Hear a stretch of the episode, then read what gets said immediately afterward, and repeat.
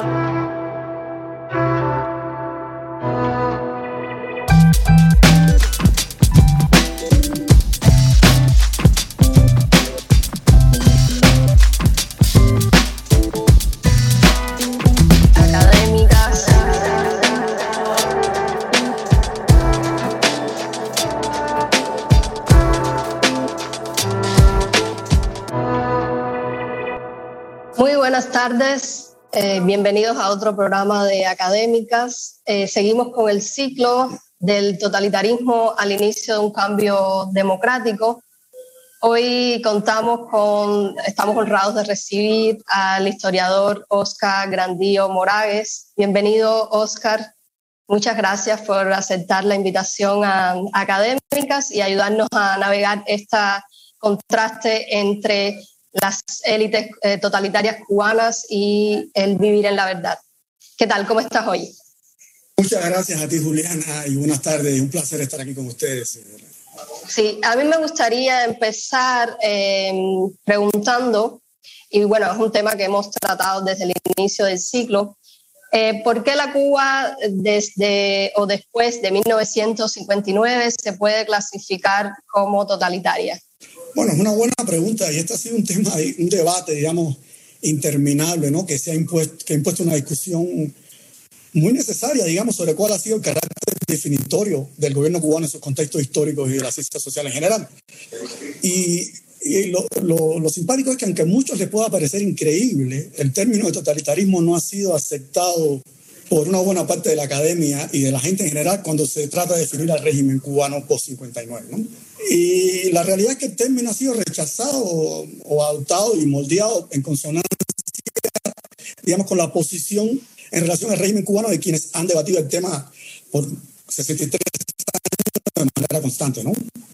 Por ejemplo, para los intelectuales y el público cubano o internacional que ha sido favorable al modelo del socialismo cubano impuesto por Fidel Castro, se, presupone que el concepto de totalitarismo no puede aplicarse, lógicamente, a un régimen que desarrolló una política de inclusión social con carácter universal y que en la práctica política popular había supuestamente puesto la riqueza del país en manos de los desposeídos, generado una gran movilidad social, un resultado tangible como el aumento de la participación popular, bla, bla, bla. Entonces, acá la Cuba post-59 no solo ha sido totalitaria, sino que ha sido profundamente democrática, con lo cual es una falacia total.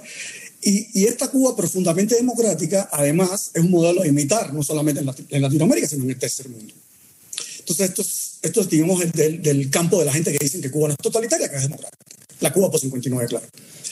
Y por otro lado, en el campo de los enfoques eh, críticos hacia el régimen socialista cubano, el término totalitarismo ha tenido, ha sido un poco más, digamos, plural y complejo el, eh, debate este, ¿no? donde muchos han manifestado un cierto consenso, para llamarlo de alguna manera, que ha señalado durante el castrismo cubano clásico, y aquí nos referimos al periodo de gobierno personalista de, centrado en la figura de Fidel Castro, se había instaurado, llamámosle, una suerte de régimen totalitario, marcado, eso sí, con diferentes etiquetas de todo tipo, sultánico, personalista, revolucionario, burocrático, socialista, entre otras subclasificaciones. Ahora, en este, digamos, consenso de que Cuba hasta durante el periodo clásico ha sido totalitario, ha, habido dos episodios que marcarían, digamos, un cierto cambio en, lo, en esta casi unánime clasificación que había definido al régimen cubano como, como de alguna manera cercano a lo totalitario. Uno fue la caída del socialismo europeo de principios de los 90, y el segundo, la salida del poder de Fidel Castro por enfermedad y después su desaparición física. ¿no? Entonces, a partir de, digamos, de estos eventos en que algunos análisis dejan de caracterizar al gobierno cubano como totalitario o casi totalitario. Y se modifican entonces las etiquetas hacia clasificaciones que han sido más variadas, digamos, que lo inclinan hacia lo autoritario en algunos casos y post-totalitario en otros casos. Y lo autoritario, digamos, es explicado por algunos académicos, por ejemplo, usando solo un caso, como Jorge Domínguez, que es un tipo que ha, estudiado, digamos, eh, este tema de totalitarismo, autoritarismo en Cuba por muchos años, con enfoques que resaltan la pérdida de la capacidad después de los años 90 de los que han, habían detentado el poder en Cuba de consumar sus deseos de control absoluto y esto lo combinan con el aumento del supuesto margen de autonomía de los gobernados, de los que hemos sido sujetos de ese poder totalitario. Había, ahora, hay otro enfoque que ha ido por otro lado y se centra en el periodo post-Fidel también y señala que a partir de su salida del poder formal eh, se empieza a modificar el totalitarismo cubano hacia lo que ellos denominan un régimen post-totalitario. Ya no es totalitario, sino es post-totalitario. Y en este régimen post-totalitario, post-Fidel, eh, ellos ven que se mezclan signos de la autocracia clásica personalista que existía con Fidel, pero ahora en una nueva variante, digamos, y de un autoritarismo de partido-estado, como el que había existido antes, donde la cúpula de poder en Cuba sigue, se sigue, sigue acumulando todo el poder del Estado, sigue acumulando todo el poder del gobierno y de una sociedad civil totalmente estatizada. Y aquí ya no sería, según esta concepción, eh, totalitaria. Ahora, ¿qué creo yo? Y esto es un análisis, digamos, muy personal, Juliano.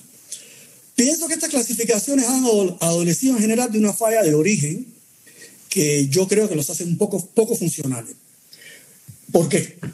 Primero han manejado el término de lo totalitario en su caracterización cubana como una categoría que para mí ha sido poco clara.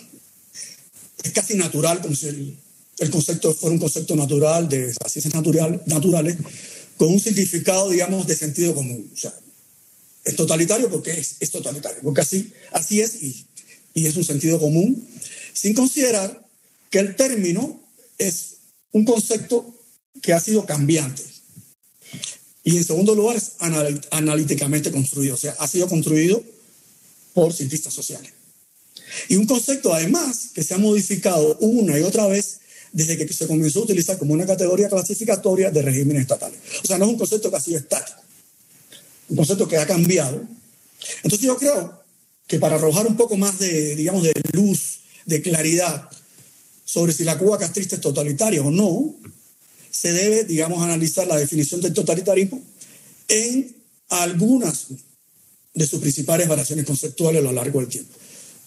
No en todas, porque, digamos, no tenemos espacio ni, ni el tiempo para eso.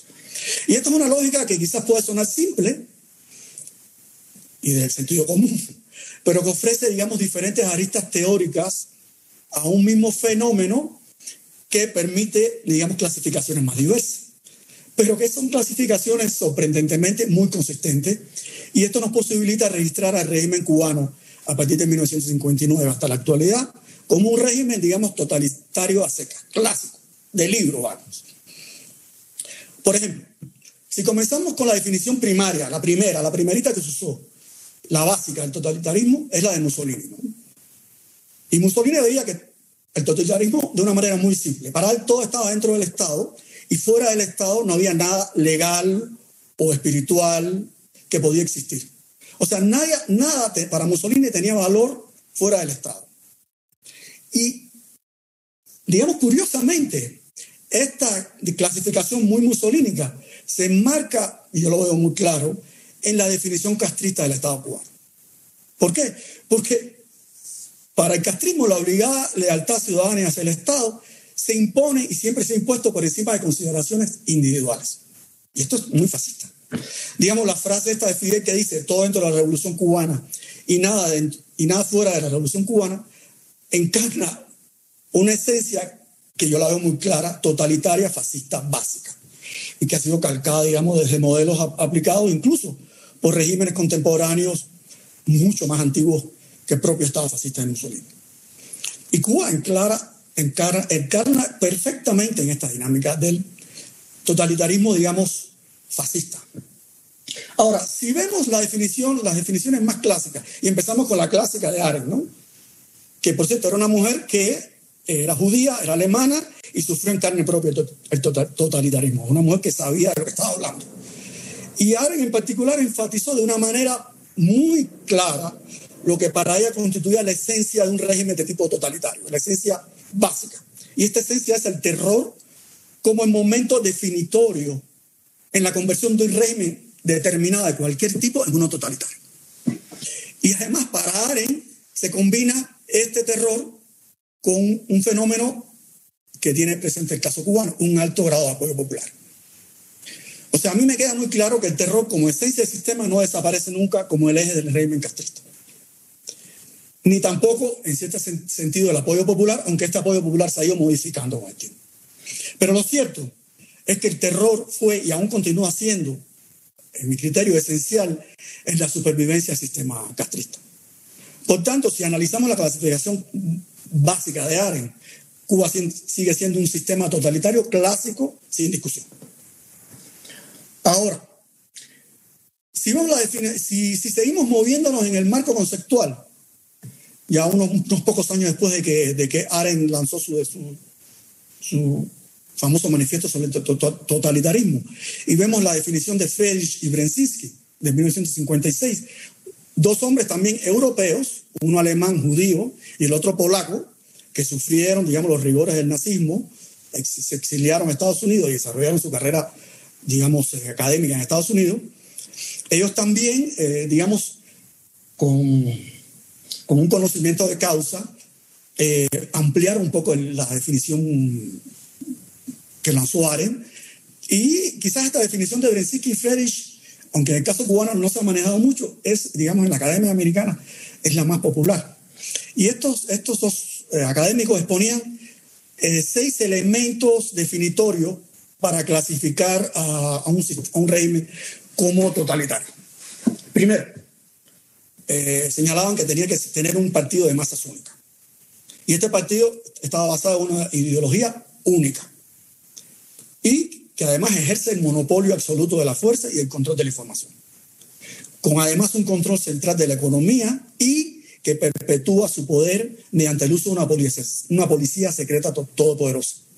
Y acá los elementos expuestos por ambos teóricos han estado siempre presentes en la construcción del sistema sociopolítico del castrismo, tanto en el periodo de Fidel Castro como máximo líder, como posterior a él con el Raúl. O sea, aquí los elementos expuestos por ambos definen clara y clásicamente al régimen cubano como totalitario. No, no hay dudas. Hay otras líneas de análisis un poco más complejas que después se desarrollaron con el tiempo, como por ejemplo la del 78 de, de Waldemar Gurian, por, por, cierto, otro hombre, otro, otro europeo, otro judío, también que sufrió los rigores, sufrió los rigores del totalitarismo y que se tuvo que exiliar a Estados Unidos, donde también eh, desarrolló su carrera política. Y Gurian, eh, digamos, en un, en un análisis un poquito más eh, complejo, claro, siguiendo lo que había dicho Arendt y, y Brzezinski Friedrich, señaló varios elementos fundamentales para definir los regímenes totalitarios. Para mí, de, todos los elementos que definió, para mí el más importante pone el foco en la unidad y en la función de dominación del grupo dominante caracterizado como totalitario, que en esencia presupone una creencia, y esto es importante, absoluta en la misión de este grupo dominante. Ellos tienen una misión que pudiera denominarse evangelizadora o cuasi religiosa. Y en estos regímenes totalitarios como el cubano, los argumentos tradicionales que habían justificado el poder de estos grupos desplazados, de los grupos desplazados por las nuevas élites, eh, serían eh, construidos ahora con un nuevo, en un nuevo orden, con una perspectiva política, y esto es crucial, cuasi religiosa. Y esto, todo lo que son cubanos sabemos lo que significa, que se materializa en la necesidad de dominación de un partido único que excluye en lo social y en lo político la posibilidad de circulación de grupos diferentes a los que detentan el poder. Y aquí más claro, ni el agua. Es un retrato de la Cuba post-1859. Eh, no, hay, no hay discusión. Ahora, existen definiciones, digamos, más nuevas en el tiempo, más contemporáneas, por ejemplo, a finales de los 90, eh, otro importante académico español, junto con un académico eh, americano de apellido Stefan, Juan Linz, que Juan Linz era hijo de una española con un, con un alemán y se crió entre Alemania, entre la Alemania nazi y la, y la España franquista. O sea, un hombre que sabía bien lo que estaba hablando. Eh, junto con Stefan, Linz define los regímenes totalitarios como aquellos que han mantenido una ideología exclusiva, autónoma, y más o menos intelectualmente elaborada, con la que un grupo en el poder o líder gobernante y un partido de corte único que le sirve como, como soporte a su poder, la utilizan, se, la, se identifican y la utilizan como base para sus políticas y maniobras de legitimización. legitimización. O sea, aquí la, la ideología rectora para links de estos regímenes ha, ido más allá de un programa particular o la definición de los límites, digamos, de las acciones políticas legítimas para proporcionar una, utopía alcanzable. Aquí, aquí se trata de, de definir un régimen que proporciona una utopía que sirve de base al régimen que es inalcanzable. Nunca se va a alcanzar. Y para ello estos sistemas totalitarios han alentado, han exigido, eh, han recompensado y han canalizado la movilización ciudadana. Y aquí estamos hablando de un tema importante, movilización ciudadana. Y esta movilización ciudadana se canaliza para tareas políticas y colectivas a través de una red súper vasta de organizaciones obligatorias que se crean por este tipo de régimen y están dirigidas por un partido político, digamos, de corte único, que movilizan a la gente políticamente y colectivamente que menosprecian profundamente la vida privada. Los CDRs, la FMC, las organizaciones políticas en masa, o sea, elementos todos presentes en el caso cubano. O sea, esto nos suena muy familiar.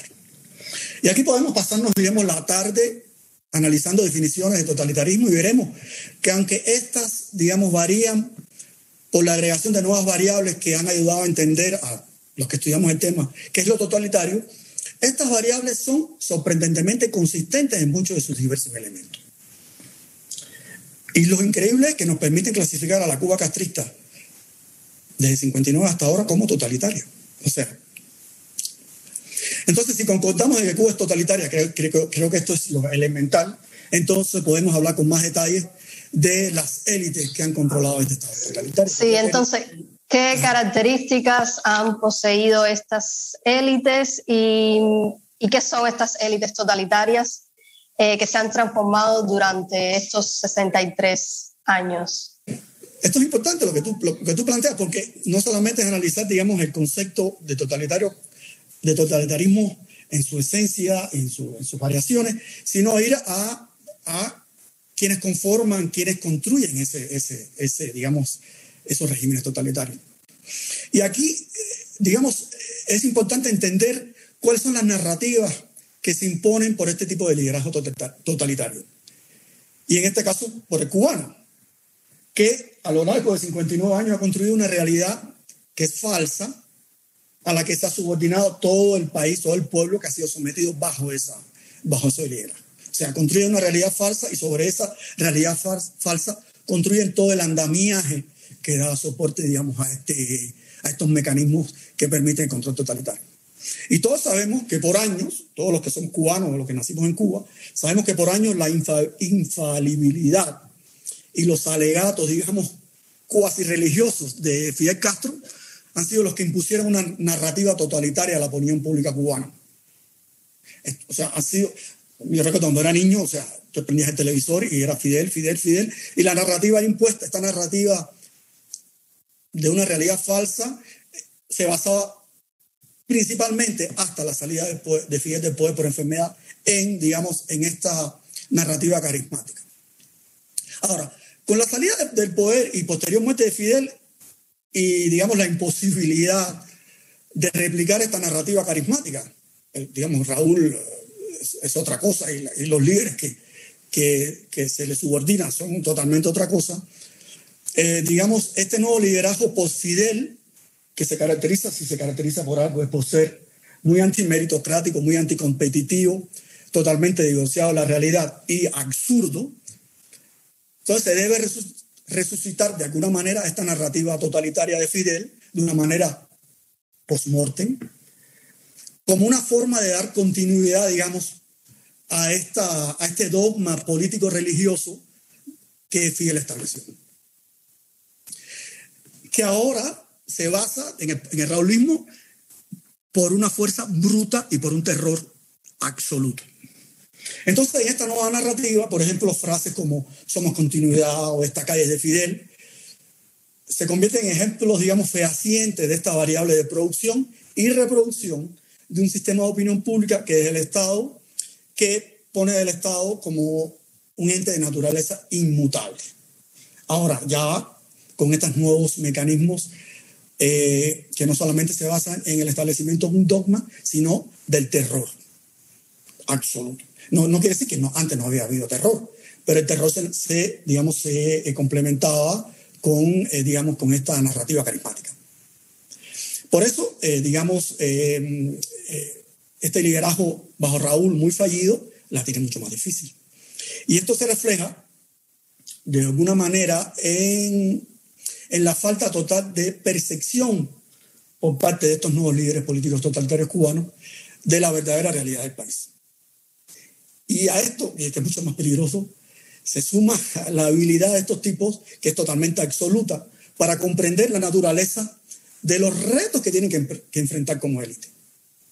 ¿Y cómo se manifiesta esto? Eh, en una fe ciega, obtusa, irreal en su propia capacidad que dicho sea paso, no es más que incapacidad para gobernar. Y eso lo vemos todos los días. son totalmente incapaces para gobernar, son totalmente incapaces de todo que no sea terror, de generar terror. Y esto, lógicamente, aviva la creciente repulsa popular hacia la fallida gestión gubernamental que puede conducir, llegado a un punto límite, dado esta manifiesta incapacidad, a un proceso revolucionario inevitable que los expulse del poder. Yo creo que, que, no sé si, te habré, digamos, hecho un sumario muy, muy breve de, de, lo que han significado estas élites en Cuba. Ahora, la pregunta que se impone es cómo sacarlo del poder, ¿no? No sé, no sé si quieres que vayamos ahí. Sí, por supuesto. Entonces, como lógico que eh, vivir en la verdad sea el, el, el, la respuesta, ¿no? Y sí, es la pregunta de, los, de, los, 12 millones, ¿no? O sea, sí, sí entonces, ¿qué elementos tendría que tener un proceso hacia la democratización en Cuba para tener la posibilidad de ser exitoso? Porque esa es la gran pregunta del, del, ciclo. ¿Por qué se han, eh, después de muchas olas de cambio democrático, Cuba finalmente no se ha sumado? ¿Por qué Cuba no ha iniciado un proceso de democratización? Es, la pregunta de los 12 millones. Y yo creo que, que, o sea, la pregunta tiene muchas respuestas. Y yo creo que, digamos, ni nadie puede darte una respuesta, digamos, eh, totalmente eh, absoluta que te diga, esto se tiene que hacer esto, se tiene que hacer lo otro. Porque precisamente eh, no existe nadie que es un iluminado absoluto para definir qué se debe o qué no se debe hacer. Esos procesos generalmente funcionan de una manera eh, dinámica y una manera, digamos, que se, se, producen de una solo. Ahora, aquí, digamos, entra por entender que Cuba y el, régimen totalitario cubano eh, puede, digamos, eh, regirse por los procesos históricos de otros países que han pasado por procesos similares. Y aquí Cuba eh, no, es, no es, digamos, una excepcionalidad. Aunque muchos quisiéramos ver que Cuba, hay gente que te dice, no, Cuba es una excepción.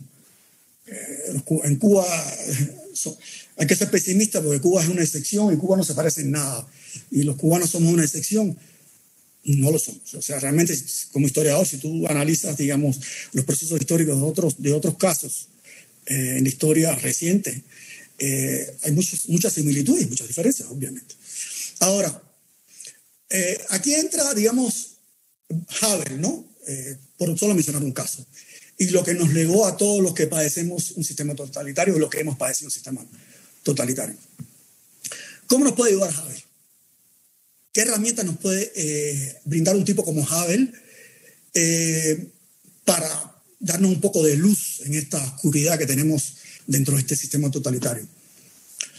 Eh, bueno, pues la luz es sencillo. Checoslovaquia, la Checoslovaquia de Havel, los años finales de los años 80, era lo que pasaba allí, las condiciones ahí eran muy similares a al proceso que se está produciendo ahora en Cuba. ¿Por qué eran similares? Porque en ese momento en Checoslovaquia y ahora en Cuba se empiezan a desmoronar los pilares que han sostenido históricamente el régimen castrista. Uno de estos pilares eh, es la pérdida de legitimidad, que tiene que ver con lo que estamos hablando. Digamos, el régimen cada día tiene menos legitimidad entre su población. Y las causas son múltiples, pero es innegable que hay una pérdida de legitimidad clara que es un pilar que siempre, siempre había sido un pilar, eh, digamos, eh, eh, básico para, para el, el soporte popular del régimen.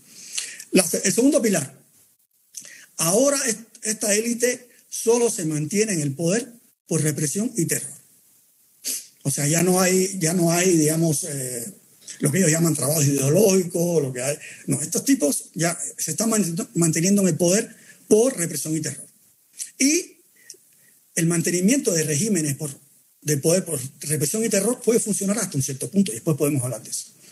Tercero, este régimen ha dotado, sobre todo eh, en el postcastrismo, todos los recursos de cooptación, o sea, todos los recursos que ha cooptado las élites intelectuales, las élites artísticas, eh, la, clase obrera, o sea, los recursos que contaba el régimen para cooptar a, la población han desaparecido. No cuentan con esos recursos. Ya.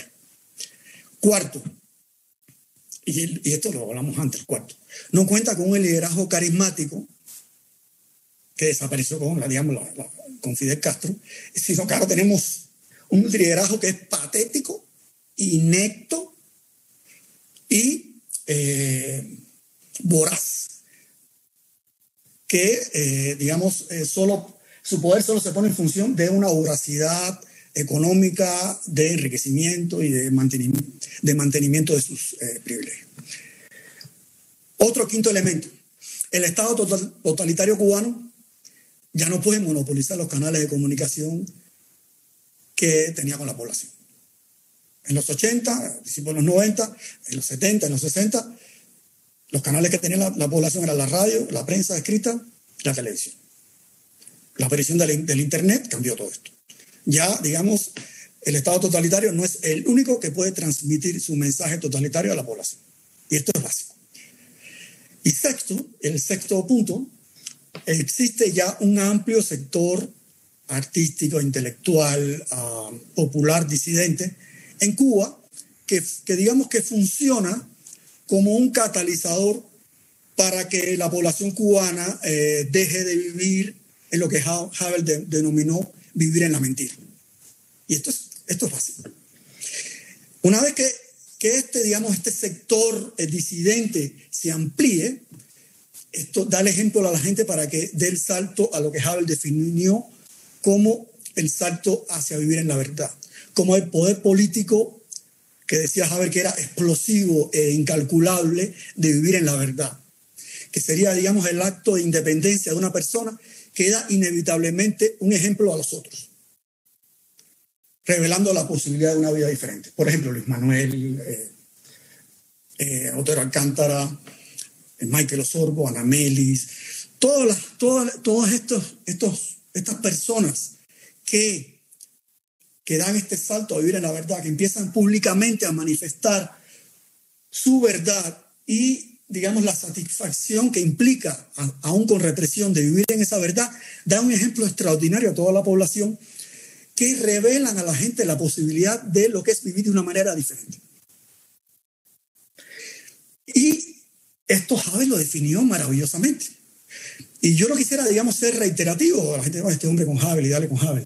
Pero Havel nos muestra a los cubanos y a, y a otra gente que viven en regímenes autoritarios o totalitarios, como Nicaragua, como Venezuela, cómo ejercer las disidencias de una manera eficiente para combatir el autoritarismo.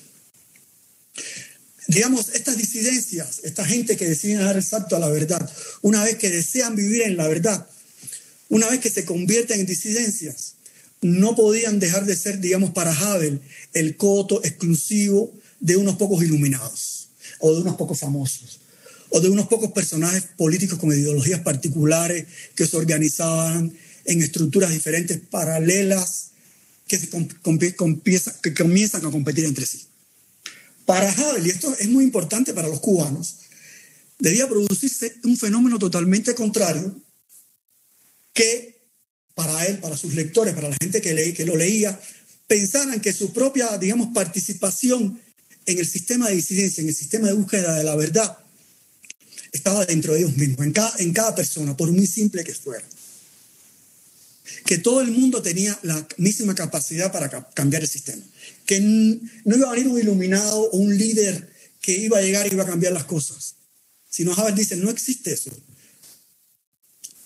sí, que por cierto es el mismo principio político aristotélico de, de, por qué hay política, porque todos tenemos la capacidad racional de decidir qué es lo oportuno. Exactamente. Y, este, y esto es importante, porque este sería un proceso en que la gente, digamos, y esto Javier lo dice muy claramente, la gente no decide convertirse en disidente eh, simplemente en un día, de un día para otro. O sea, la gente no decide en un día emprender esta carrera que Javier decía, una carrera inusual, dura, eh, llena de sacrificio, de un día para otro. No es que la gente se levanta un día y dice, yo soy hoy disidente. Esto es un proceso que demora según Havel. Un proceso que toma tiempo. Y para Havel, y esto es, esto es crucial, sería, digamos, el sentido personal de la responsabilidad individual de la gente de dar ese salto a la verdad que se combina, y esto es muy importante, con un conjunto complejo de circunstancias externas. O sea, es mi individualidad como persona que está siendo aplastada por este sistema totalitario con, este, con, con un sistema de circunstancias externas que posibilitan que la gente dé ese salto. Si yo veo que mi vecino da ese salto, si yo veo que me meto en el Facebook y la gente está constantemente bombardeándome con mensajes de esperanza, si se puede, si podemos, eso hace que, que esos pocos que hace unos años llevaban la disidencia en solitario, ya no sean en unos años unos pocos, sino sean mucha gente. Entonces, eh, estas cosas que nos decía Javier nos da una idea de, cuál, de, de, lo increíble que era este hombre y cuya obra, digamos, nos puede ayudar a los cubanos en la lucha por instaurar un sistema democrático en Cuba. Pero además, no solamente Havel, Havel, digamos, nos ofrece este marco uh, muy, muy, muy, muy general. Pero además existe una literatura académica sobre el tema de las transiciones hacia la democracia, que ha estudiado eh, desde un punto de vista muy serio eh, con argumentos teóricos profundos, cómo se han derribado regímenes autoritarios y totalitarios a lo largo de la historia. Y qué, y qué, digamos, qué elementos han pesado, digamos, en, digamos, en, este, en, en, estos eh, movimientos que han sido victoriosos. Por ejemplo, como los estudios que se refieren a, al rol de las organizaciones y movimientos que han sido bien estructurados y que han sido bien organizados y que han sido fundamentales, por ejemplo, en los procesos exitosos de derrocamiento de regímenes dictatoriales como el checo o, el rumano o cualquier otro, muy parecidos a la cubana. O solo citar, por ejemplo, te voy a citar solo un ejemplo, porque existen casos, digamos, de, existen estudios teóricos que no pasan, podríamos estar aquí también toda la tarde, ¿no? Pero para mí hay, existen unos pocos que digamos que, que, por su digamos por su complejidad y su y su nivel de abstracción que pueden aplicarse a otros modelos eh, nos pueden ayudar a los cubanos y uno de ellos es el hay dos teóricos americanos eh, uno de origen turco y que se hace Noglu y otro de apellido Robinson que estos han estudiado mucho el papel de los movimientos y las organizaciones de masa de las organizaciones eh, disidentes masivas en el derrocamiento de regímenes autoritarios y totalitarios. Para estos dos teóricos, eh, digamos, eh, todas las movilizaciones masivas que puedan producirse de manera, digamos, espontánea, como el 11J, o no espontánea, que no tengan un objetivo y una, una, organización bien estructurada que las dirija. Estos, estos, digamos, estas movilizaciones serían casi imposibles que fueran victoriosas eh, y, que y que las élites autoritarias cedan ante las demandas de estas movilizaciones si no existen movimientos eh, o organizaciones bien estructuradas que las dirijan y las, y las conduzcan. Esto no quiere decir que se niegue el rol de las masas y de, de los ciudadanos comunes, pero tiene que haber, digamos, un cierto, una cierta organización que las guíe hacia un solo objetivo, que es derrocar estos regímenes y instaurar un régimen, digamos, eh, democrático. Si no se produce, en, en caso de que haya habido carencias de, digamos, de estas organizaciones con cierta estructura organizada, eh, para los autócratas, entonces nunca, nunca, nunca se ven compelidas a a, a, a cambiar. lo que se ven compelidas siempre es a coaccionar más, que es el caso cubano, más represión, más terror, y hacer algunas concesiones reversibles y esperar a que pase la tormenta, que es lo que ha hecho el régimen cubano. Por el contrario, si las protestas masivas que pueden eh, conducir a derrocar regímenes y posibilitar una transición democrática, si estas protestas involucran interacciones sostenidas estratégicas, o sea, que tengan un sentido estratégico, que tengan un sentido consensuado, y que estas interacciones estratégicas sean lideradas por estructuras disidentes organizadas y disciplinadas, entonces las élites totalitarias, si vieran realmente eh, amenazado su poder. Y estas interacciones estratégicas, por cierto, pueden durar meses, años.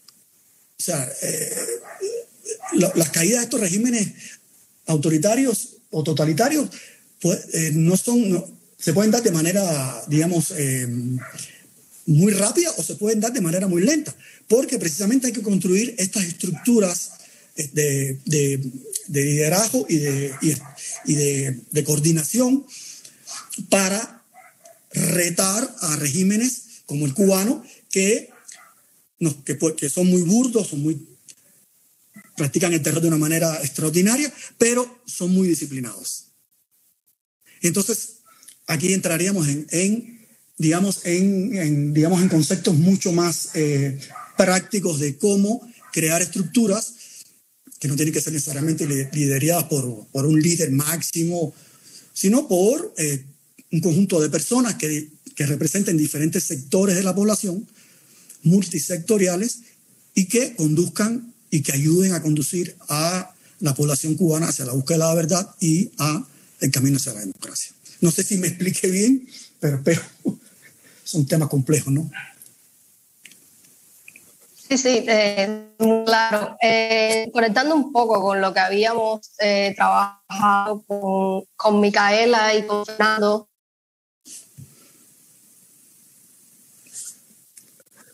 Juliana, no te escucho. de destotalitarización se, se da y, bueno, también lo, lo has recorrido por aquí.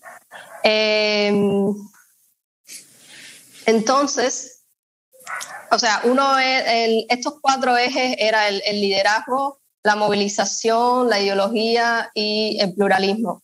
Em, ya habíamos visto que en, efecto el liderazgo, la movilización y la ideología están en crisis, que es por supuesto lo que el, régimen y la cúpula tiene que sostener con mucho más esfuerzo y que ya definitivamente no puede. O sea, ha agotado todos sus recursos para esto. Y faltaría este cuarto elemento, que es el pluralismo, que necesariamente tiene que ser algo que se construye desde abajo, con discursos renovadores, con eh, este proceso de, vivir en la verdad. Y entonces al final creo que lo que nos queda es, es masa crítica, ¿no? que se vayan sumando eh, cada vez más a, em, a tener el valor de, de, vivir en la verdad y, bueno, tampoco verlo como un proceso que requiere temeridad, sino simplemente que se pueden ir dando pequeños pasos que consoliden un tejido eh, social que, es, eh, que se cuida entre, entre cada persona. Em, y es un proceso, Juliana, que ya comenzó en Cuba. Sí, y, o la transición ha comenzado hace muchos ya años. Comenzó. porque el, el, hecho de que se pueda ver que hay partes implica que de nuevo está regresando, es la política, que es eso, justamente, que hay partes, se pueden ver partes, y eso ya habla de destotalitarismo. A mí eh, me interesaba mucho también, eh, porque bueno, siempre que hay una crisis, eh, parece que cuando se habla de Cuba es algo totalmente excepcional, que Cuba cumple otras reglas, que Cuba está fuera del mundo, que los cubanos no somos seres humanos y que tenemos que cumplir otras condiciones para, de existencia, ¿no? Yo quería preguntar si ya han habido, o sea, creo que ya hablaste un poco sobre esto, si han habido enfrentamientos entre élites en Cuba y cuáles como la, la, emergencia, qué características están emergiendo ahora, porque creo que es un poco diferente también como ya se pueden ver diferentes élites. O sea, ya, ya no es tan fácil disciplinar a las élites. Pero, pero digamos, si, si las élites cubanas han, han, han, mostrado algo, ha sido que han tenido un gran nivel de cohesión. O sea, las élites cubanas, independientemente de los procesos de recambio lógicos de 63 años de estas élites que han tenido procesos de recambio, digamos, eh, a lo largo de los años, son élites que podemos decir que son, eh, y sobre todo las élites realistas actualmente, son muy, eh, muy fallidas, son élites muy imperfectas, pero sí tienen, digamos, son élites cohesionadas y disciplinadas. Y, podemos hablar un poco de por qué son cohesionadas y disciplinadas. Son élites, digamos, que, que, a lo largo de los años se han, se han construido, pues 63 años, eh, más bien 60 años, que se, digamos que se, comentó, se comenzó a construir un sistema de partido único en Cuba, eh, en, un, en, un, en, un, sistema de centralismo democrático, que es un concepto leninista, donde, digamos, la, digamos las, la, la ascensión social no es basada en méritos, sino es basada en lealtad. O sea, y el caso, claro, es el caso de Díaz Canel, ¿no? o sea, no, no, no, existe un caso más clásico de un tipo que ha ascendido en la escala burocrática del gobierno cubano, no por su, digamos, por su inteligencia o sus capacidades oratorias o por su, o por su profundidad, eh, digamos, eh, escrita o oral, sino es un tipo que ha ascendido simplemente porque es un tipo fiel. Es un, es un hombre que ha mostrado una fidelidad, digamos, perruna hacia, hacia, hacia las élites que en, en, en definitivamente, en definitiva, controlan, digamos, el, la, el, la, cúpula superior del Estado cubano. Entonces, estas élites, digamos, son fallidas, son, uh, son uh, sumamente incapaces, pero son muy disciplinadas. Sin embargo, en, en, el otro lado, en el lado nuestro, en el lado, digamos, de los que de los, nos oponemos a, a, digamos, al régimen totalitario, es todo lo contrario. Somos, o sea, tú ves la gente, tú ves la misma intelectualidad que, que, se, que, se, que se manifiesta en contra del totalitarismo y las cosas que escriben y cómo se desenvuelven, te das cuenta, tienen unos argumentos irrefutables. O sea, nadie los puede... Sin embargo, tú ves la, cada día estos argumentos de estas élites totalitarias son más burdos, más indefendibles, es imposible. Entonces tú tienes, por un lado, tienes los que luchan contra el totalitarismo, que son muy articulados, digamos, son muy, o sea, son portadores, digamos, de, de, una, de una verdad irrefutable. Y por otro lado, tienes estas élites que son, digamos, incultas, no saben hablar. Eh, te estoy hablando de los que gobiernan, ¿no? Porque ellos tienen, digamos, una intelectualidad orgánica que de tonta no tiene nada, ¿no? Pero eh, estas élites son incapaces de defender desde el punto de vista ideológico. Sí, pero el, el, cultivo de la, de la, mentira necesariamente lleva a esta brutalidad. O sea, pero, pero aunque, son, aunque sea de una manera inteligente, es una brutalidad. Pero son muy disciplinadas. O sea, en ese sentido, el poder totalitario los afecta a ellos también. O sea, eh, ellos son victimarios y víctimas del propio poder que ellos que ellos han impuesto. Mientras tanto, en el lado, en el lado digamos, de los que nos oponemos a ese poder, precisamente por el, la característica democrática de los movimientos opositores en el mundo entero, eh, son más abiertos, son más plurales y la pluralidad implica una cierta indisciplina. Somos, o sea, somos más indisciplinados y es mucho, es mucho más complejo no, ya, no solamente centralizar el disenso, que es imposible, pero coordinarlo, que de eso se trata. Yo, creo que es imposible centralizar el disenso. O sea, si tú y yo no pensamos igual, tenemos el mismo objetivo, queremos que Cuba cambie y sea democrática, pero igual los, digamos, digamos, eh, los, eh, las estrategias que deben conducir a ese cambio igual son diferentes a las que tú ves que las que veo yo. Por eso debemos concentrarnos en lo que nos une y no lo que nos divide. Lo que nos une, a ti y a mí, igual nos ponen muchas cosas, pero en esencia nos une el derecho de ver una Cuba democrática. Y creo que sobre eso es que, eh, digamos, la búsqueda de la verdad de la gente que empieza a disentir hacia el régimen debe enfocar sus esfuerzos en buscar lo que nos une, lo que nos, lo que, lo que nos es afín, y, y, no, y es sencillo, no es afín. Todos queremos democracia. Existe gente que tiene un pensamiento de derecha, gente que tiene un pensamiento de izquierda, gente que tiene un pensamiento de centro, y toda esa gente los une un objetivo común. Queremos que sea una Cuba democrática donde en, ese futuro, en el futuro los votantes voten ya por un gobierno que sea de izquierda, de derecha o de centro. Entonces, no podemos perder el tiempo en enfocarnos en ideologías, modos políticos, sino enfocarnos en lo que es importante es lo que nos une. Y en ese sentido, eh, eh, las élites totalitarias son muy unidas y son muy disciplinadas porque los une un, un principio básico, mantener el poder a toda costa. Y ese principio es, los une de una manera eh, muy, muy, muy fuerte. Entonces, y al mismo tiempo los deshumaniza. Y los deshumaniza y al mismo tiempo es la esencia, es la base de que puedan perder su poder, porque el poder se convierte, el poder se convierte en, una, en, una, en un poder tan burdo, que es imposible mantenerlo por un periodo largo de tiempo.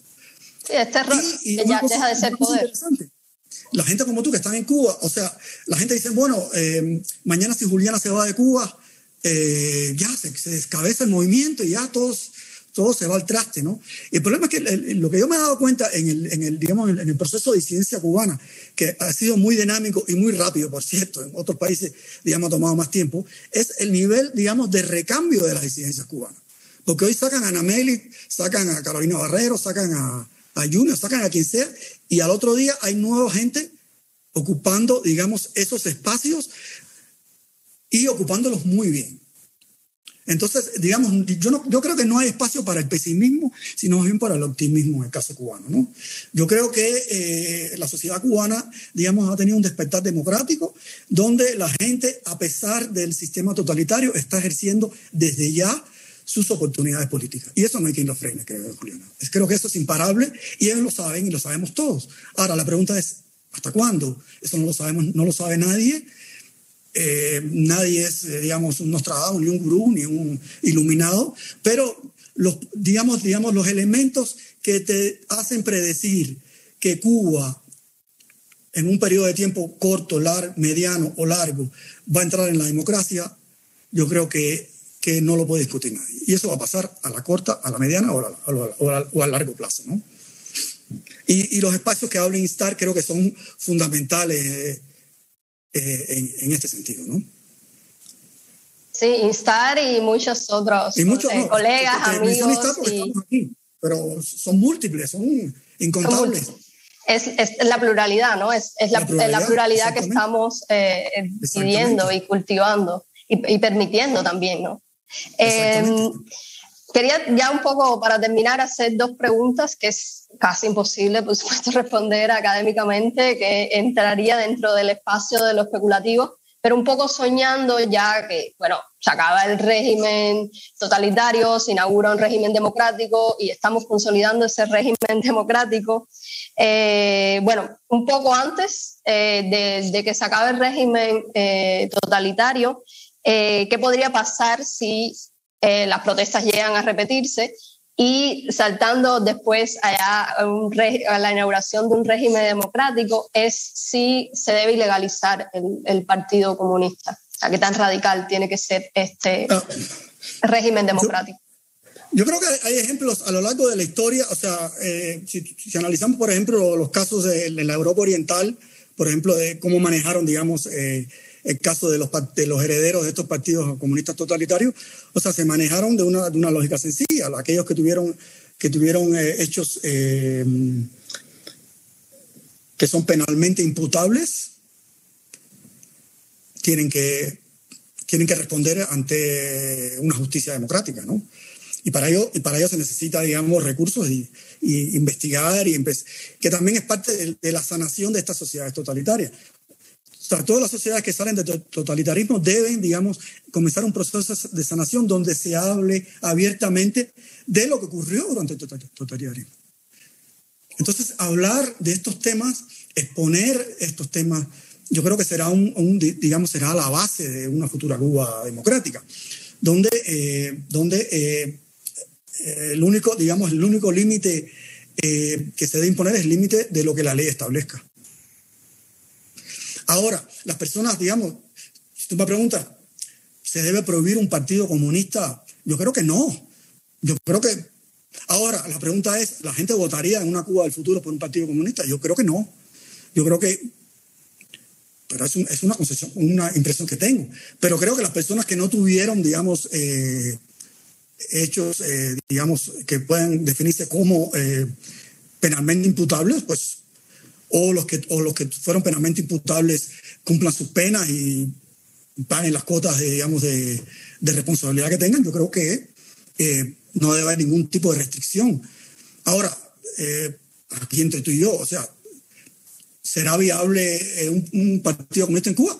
Igual la gente que sí, que lo, va a seguir apoyando, porque todavía, o sea, aunque no lo creamos, el régimen tiene todavía cierto apoyo popular. Es minoritario, pero existe. Y sobre ese apoyo popular, que cada día es más minoritario, ellos ejercen el, el poder con terror. O sea, ellos están utilizando esa capa de la población que todavía los apoya para ejercer ese poder totalitario. Entonces, en un futuro, digamos, no sería descabellado pensar que hay gente que, digamos, que, eh, que votaría por esa gente o que se afiliaría a este tipo de partidos. Los casos son claros. En, Rusia, por ejemplo, la Rusia que se democratizó tuvo una regresión democrática durante donde los antiguos comunistas en el poder ahora son los que, los que controlan el, el poder político en la Rusia. Ya no es un país totalitario, es un país autoritario, pero donde esas élites eh, comunistas ahora siguen controlando el poder político. Por eso hay que tener, las transiciones son muy complejas, ¿no? Y, eh, digamos, eh, es un tema que daría para 10 programas, yo creo, pero digamos, eh, yo creo que las bases de una futura Cuba democrática tienen que ser basadas exclusivamente en la ley y, eh, y la democracia. Sí, creo que habría una tensión muy grande entre la jerarquización, entre la verdad y la justicia. Habría que decidir eh, qué es más importante, ¿no? Y cómo movernos entre... Cuba sería, digamos, en Cuba hay que rehacerlo todo, hay que rehacer el sistema. O sea, una Cuba democrática habría que empezar prácticamente de cero. O sea, habría que deconstruir de todo el sistema totalitario que ha estado por 63 años. Entonces, esos son temas que son difíciles y que toman tiempo y que, y que digamos, igual va en esa Cuba futura democrática que todos deseamos, eh, van a haber momentos, digamos, desesperanzadores y momentos eh, de pesimismo, porque no se desmonta, no desmonta un sistema totalitario en, en, uno o dos años, en poco tiempo. Eso toma tiempo. Y la mentalidad totalitaria tampoco se desmonta, ¿no? que tiene la gente. Entonces, eh, van a ser procesos dolorosos, pero es mucho, son mucho más preferibles lo que tenemos ahora. Y yo creo que no, no, a nadie le cabe, le cabe la menor duda, ¿no? Sí, tiene que ser una especie de destrucción creativa porque definitivamente hay vacíos de justicia sobre eso. Ahora mismo está Ana Meli, el derecho internacional tiene un vacío sobre el caso de Ana Meli. O sea, ninguna persona quiere ser extraditada a su país porque esto supondría la cárcel, pero el caso de Ana Meli no, o sea, no sabe, no sabemos qué pasa. Está inaugurando un, un, hecho histórico a través de una tremenda lucidez. Por eso el caso de Ana Meli es importante.